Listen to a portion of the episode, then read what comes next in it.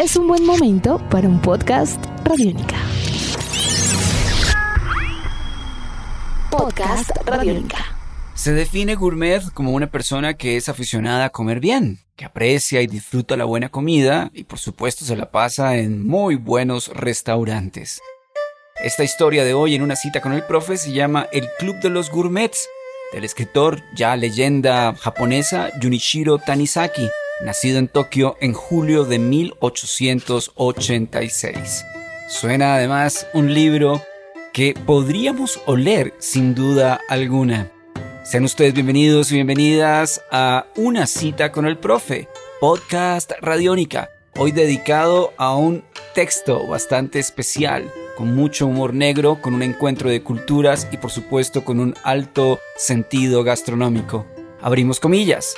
Me atrevería a decir que los miembros del Club de los Gourmets amaban tanto los placeres de la mesa como los del dormitorio.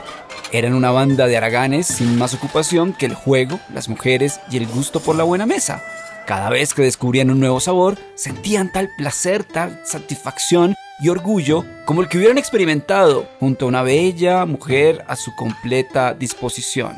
Si descubrían a un cocinero capaz de algo nuevo, un genio de la cocina, lo empleaban de inmediato en sus casas, con un estipendio similar al que hubieran pegado por los servicios de una geisha de primera categoría.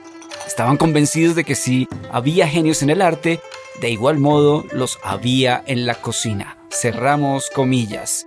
Una cita con el profe, podcast Radiónica. Puedes escuchar en tu plataforma favorita y por supuesto en radionica.rocks. Sean ustedes bienvenidos y bienvenidas a este viaje literario y gastronómico.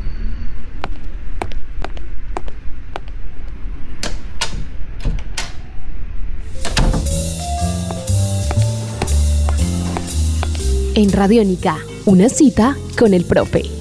Una definición perfecta de nuestro texto de hoy en una cita con el profe, el Club de los Gourmets de Junichiro Tanizaki, está en el propio texto. Cita lo siguiente, una gastronomía sinfónica, una orquesta culinaria de alimentos. Y esta relación especial entre la literatura y la cocina o la gastronomía es bastante esencial. Vamos a recordar algunos títulos como Delizia, la historia épica de la comida italiana de John Dickey, donde básicamente se habla de espaguetis, pizzas y muchos otros elementos importantes de la gastronomía italiana. Tenemos una aproximación sociológica, cocinar, comer, convivir, recetas para pensar con los cinco sentidos, recordando a sus autores, a Daniel Itenatiri y Andoni Luis Aduris. Otros textos que han llegado incluso al séptimo arte, como el caso de Chocolate de Joan Harris, o quizá el más famoso de todos, como Agua para Chocolate, aquella famosa novela de Laura Esquivel publicada en 1989. Hasta podríamos llegar a libros de una narrativa extraordinaria como el gran Irving Welsh y Los secretos de alcoba de los grandes chefs, una novela de verdad recomendada, o Recetas para amar y matar, este simpático libro con bastante humor negro de Sally Andrew. Por lo tanto, hoy en una cita con el profe tenemos un capítulo especial dedicado a la literatura y por supuesto a la gastronomía. Podcast Radiónica. Una leyenda de la narrativa japonesa, el gran Junichiro Tanizaki, el libro El Club de los Gourmets. Tenemos una preciosa edición con ilustraciones de la artista japonesa contemporánea Yoko Nakajima. Vamos a compartir otro fragmento del libro. Antes de ello, Aquí cita al personaje principal del mismo, el conde, del cual ya les he hablado, quien está afanosamente buscando algo nuevo en la gastronomía de Japón del siglo XX. Abrimos comillas. El conde se detuvo junto al foso del parque Usigafuchi a escuchar. El rumor no llegaba desde Kundasaka, con sus luces resplandecientes en la distancia, sino de lo más profundo de un callejón silencioso en un barrio poco frecuentado en dirección a Hitsubasachi. Sí, de allí procedían sonidos temblorosos transportados por el aire frío de la noche invernal, notas intermitentes, agudas y rasgadas, como el ruido de una polea en tensión al sacar agua de un pozo, finas como producidas por un alambre, con tenues ecos amenazando extinguirse en cualquier momento. Cerramos comillas. Y llegó el momento de hablar del autor, de Junichiro Tanizaki, Nació en Tokio el 24 de julio de 1886. Hacia 1910 publica su primera gran obra, titulada Tatuaje.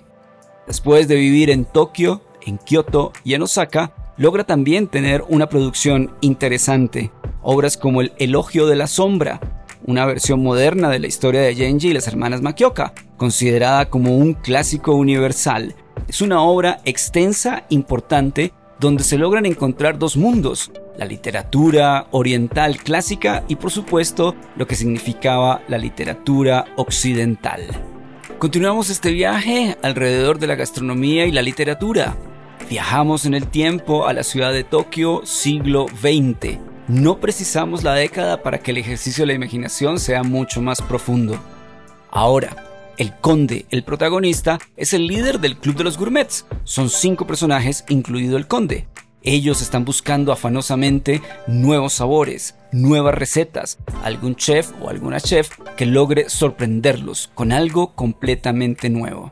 En ese viaje, el conde llega a un barrio chino, un barrio chino en Tokio, y en el mismo se encuentra con otro club de gourmets. En este aspecto existe otro líder, bastante misterioso. Vamos a explicar una, o por lo menos a presentar un diálogo que nos podría dar una perspectiva sobre la gastronomía china. Abrimos comillas. La cocina china incluye una enorme cantidad de ingredientes, pero cuando se pone manos a la obra no tiene límites. Vegetales, frutas, carnes, pescados, pájaros, por supuesto. Todo, absolutamente todo, desde el reino humano hasta el de los insectos, cualquier cosa es susceptible de convertirse en un ingrediente. Como sabrá usted, desde la antigüedad los chinos hemos comido nidos de golondrina, aletas de tiburón, zarpas de oso, pezuñas de ciervo, pero fue él, el maestro, quien nos enseñó a comer cortezas de árbol, excremento de pájaro y saliva humana. También aprendimos distintas formas de cocción y asado. Como resultado de todo eso, donde antes teníamos unos 10 tipos distintos de sopa, ahora tenemos entre 60 y 70. Cierro comillas.